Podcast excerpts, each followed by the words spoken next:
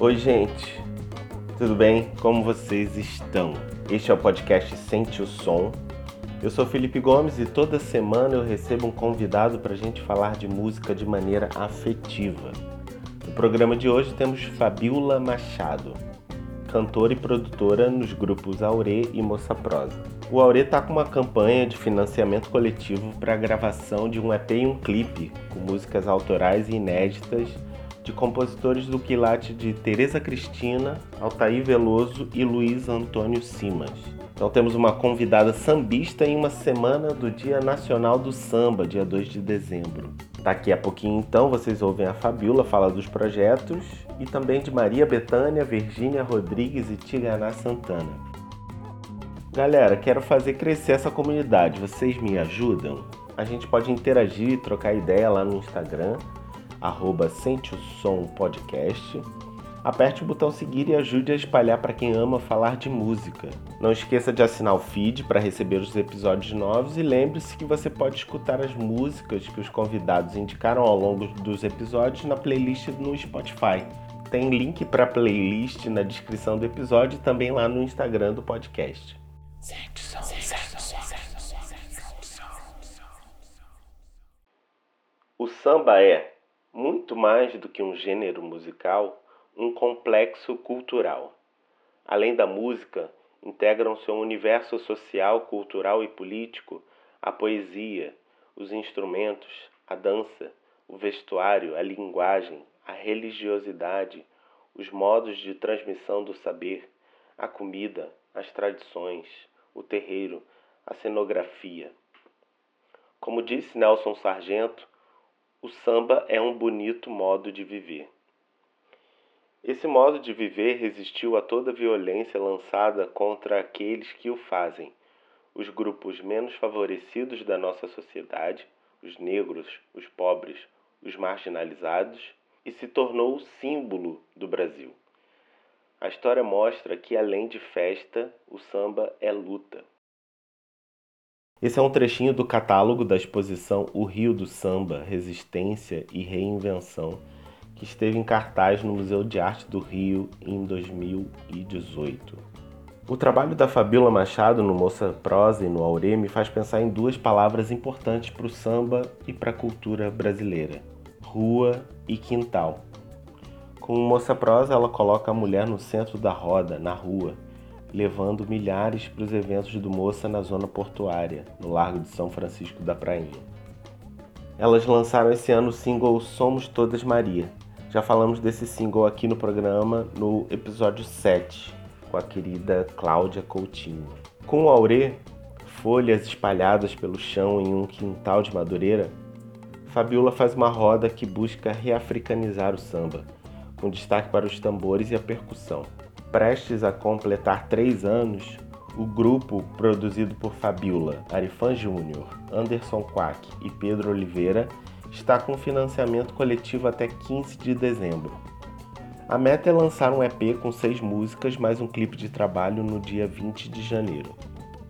Fabiola, além de cantora e produtora, é mãe de gêmeos, é CAD, profissional das telecomunicações e autora de dois livros. Vamos ouvir Fabiola falar de Maria Bethânia, Virgínia Rodrigues e Tiganá Santana. Oi Felipe, meu nome é Fabiola Machado, sou cantora dos grupos Moça Prosa e do grupo Aure. Eu amo escutar Maria Bethânia, gosto muito do que ela canta, do que ela é, escolhe gravar, isso me fala diretamente comigo, né? Porque quando eu também resolvo cantar alguma música, eu tô sempre trabalhando a minha personalidade nela e isso para mim é fundamental. Eu gosto de ver outras artistas cantando minhas referências fazendo isso, né? Eu acho que é importante que a voz ele tem esse papel de da identidade, né? Na, na, numa determinada música, às vezes a gente já escutou uma música dez vezes, mas cantada por alguém diferente, ela muda todo sentido, né? Ela é uma delas. Eu amo atualmente ouvir a Virgínia Rodrigues. Gosto muito, apesar do canto dela ser um canto aí voltado às técnicas mais líricas, né? Totalmente diferente meu, do meu estilo. Mas eu gosto muito de vê-la em palco, né? Acho muito É, a voz dela, né? É o, é, eu falo que a voz ancestral dela fala comigo tocando nesses lugares, né? Nesses lugares de canto ancestral que para mim é, é bonito. É, e tem um cantor, compositor, doutor que eu tenho escutado bastante, que eu gosto muito do trabalho dele, ele é baiano. Tem, a música dele tem me tocado bastante. Quero pegar aqui uma, uma, uma música dele pra gente, pra eu falar para vocês. Macelê, do Tiganá Santana. Então, é, eu gosto, eu sou muito fã de hum, vitrola e, eu, e alguns anos atrás eu colecionava LP, né? Peregrinava vários brechós para comprar disco antigo. Então eu gosto muito de parar e ler o disco, né? Ver a capa. Eu sempre gostei muito disso. E eu consegui é, nessa peregrinação até pela Praça 15 ali, comprar muitos LPs, coleção inteira de Seresta, do, do Jamelão, por exemplo, discos de vinil da, da Betânia, alguns discos de vinil de ritmos brasileiros, do folclore brasileiro, né? Que é muito interessante e me ajuda muito a compor o que é a minha identidade sonora, assim, que eu gosto de ouvir, né? é, discos com samba de caboclo do Rio de Janeiro, folia de reis, é, o, o toré de, do Maranhão, do, do Rio Grande do Norte, alguns ritmos do Brasil, né? Então eu gosto de estar tá ouvindo, descobrindo sons diferentes para poder me ajudar a compor o que eu quero cantar, assim, né? Então eu tenho, eu gosto muito de ouvir o Tiganá Santana também, então eu tenho ouvido música, muita música popular brasileira, principalmente música da cultura de ritmos do Brasil, sabe? Passeando por todas as região, regiões, né? Inclusive a Seresta, né? Então eu tenho aí é, nas minhas coleções de discos que eu gosto muito de ouvir essa variedade de sons.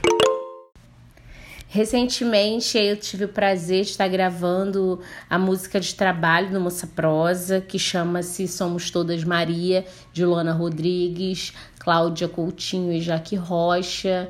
É a música que abriu aí o, a nossa, o nossos, nossa comemoração de oito anos, que foi a gravação do EP, onde a gente está é, lançando faixa por faixa, né? Então foi um prazer que eu tive de poder gravar a música das meninas. Somos todas Maria. E eu tô, estamos com financiamento coletivo para o primeiro EP do Aure, né? Então, no dia 20 de janeiro, a gente completa aí três anos, e aí a gente quer entrar o ano com esse trabalho, oferecendo esse trabalho aí que é mais que, um, que música, né? Ele tá vindo com outras coisas, né? Esperança, acreditar em dias melhores. Então, quem puder conhecer a campanha de financiamento coletivo do Aure tá rolando até dia 15 de dezembro. A gente tem aí é, a forma de participar desde 20 reais até um show completo do Aure. Então, fiquem todos à vontade para conhecer o nosso trabalho, conhecer o que, que é o Aure, o Aure, né? Que está misturando aí música, gastronomia, literatura, onde a gente fala de religiosidade, mas a gente também fala de identidade e memória do povo negro no Rio de Janeiro. E a gente está ali, né, no umbigo do mundo, que é Madureira, é o umbigo do Brasil. A gente costuma de brincar, né?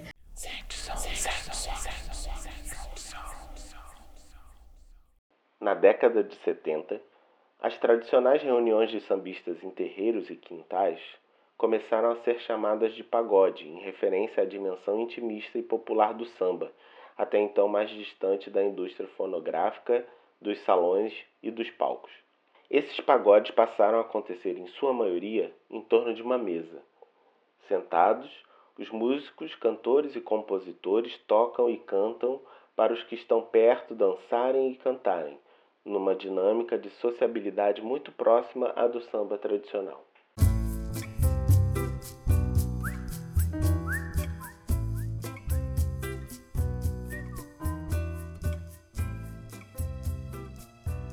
Mais um trechinho do catálogo da exposição Rio do Samba.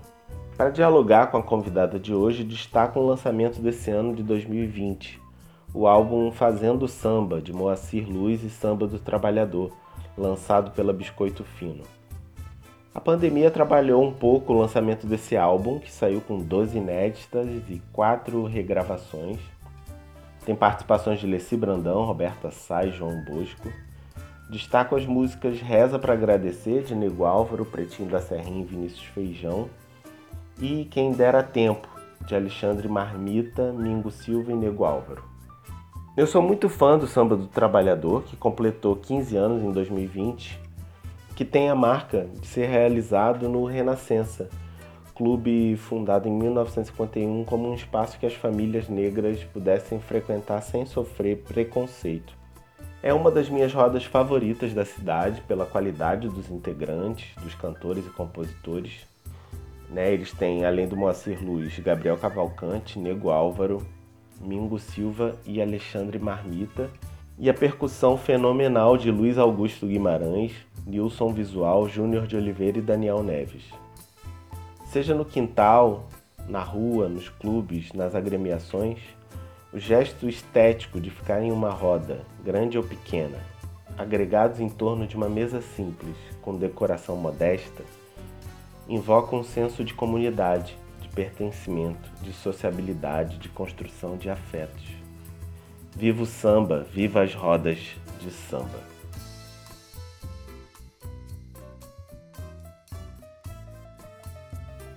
É isso, gente. Se não for isso, é quase isso. Lembrando que agora temos um Instagram para a gente falar e interagir. Sente o som podcast.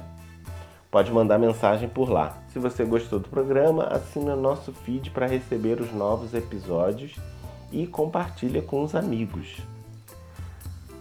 Até semana que vem, meu povo. Abraços.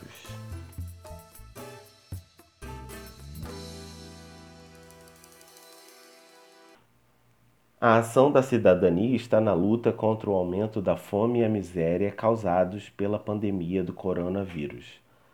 São dezenas de milhões de brasileiros em situação de insegurança alimentar.